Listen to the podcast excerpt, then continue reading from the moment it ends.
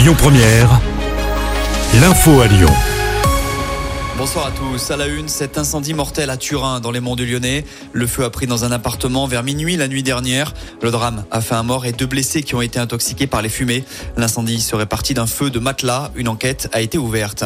Six personnes comparaissent à partir d'aujourd'hui devant la cour d'assises du Rhône. Elles sont jugées pour ce que certains surnomment le braquage du siècle. Les faits ont été commis en Suisse il y a près de sept ans maintenant. Butin record pour ce casse 40 millions de francs suisses. Les six hommes sont jugés pour vol en bande organisée avec armes, mais aussi en enlèvement et séquestration des deux convoyeurs de fonds. Ces derniers avaient été menacés et ligotés puis emmenés dans les coffres de deux voitures.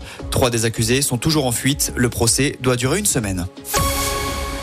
Ils promettent des actions toute la semaine et aussi longtemps qu'il sera nécessaire. Les agriculteurs vont se mobiliser alors que les représentants de la FNSEA et des JA rencontrent le Premier ministre Gabriel Attal aujourd'hui.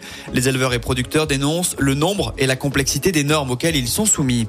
Lui annonce une hausse des prix de l'électricité et ce dès le mois prochain. Bruno Le Maire, le ministre de l'économie, évoque des tarifs qui vont augmenter de 8,6 à 9,8% en fonction des contrats suite à la fin progressive du bouclier tarifaire. Pour avoir un ordre d'idée, pour un couple vivant dans une maison et se chauffant à l'électricité, cela représente 18 euros supplémentaires par mois. Vigilance, si vous devez prendre la 47 ce soir, l'autoroute sera fermée à Rive-de-Gier dans le sens Loire-Rhône à cause de travaux sur un ouvrage. Conséquence de 21h à 6h demain, vous devrez suivre un itinéraire de substitution pour reprendre la 47 à hauteur de la Madeleine et ce sera la même chose demain soir.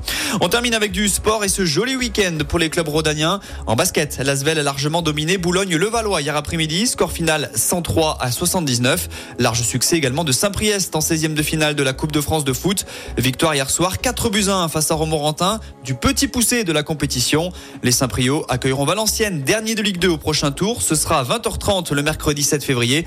Deux heures avant cela, l'OL recevra Lille de son côté après son succès laborieux contre Bergerac vendredi dernier. Écoutez votre radio Lyon Première en direct sur l'application Lyon Première, lyonpremière.fr et bien sûr à Lyon sur 90.2 FM et en DAB+. Lyon Première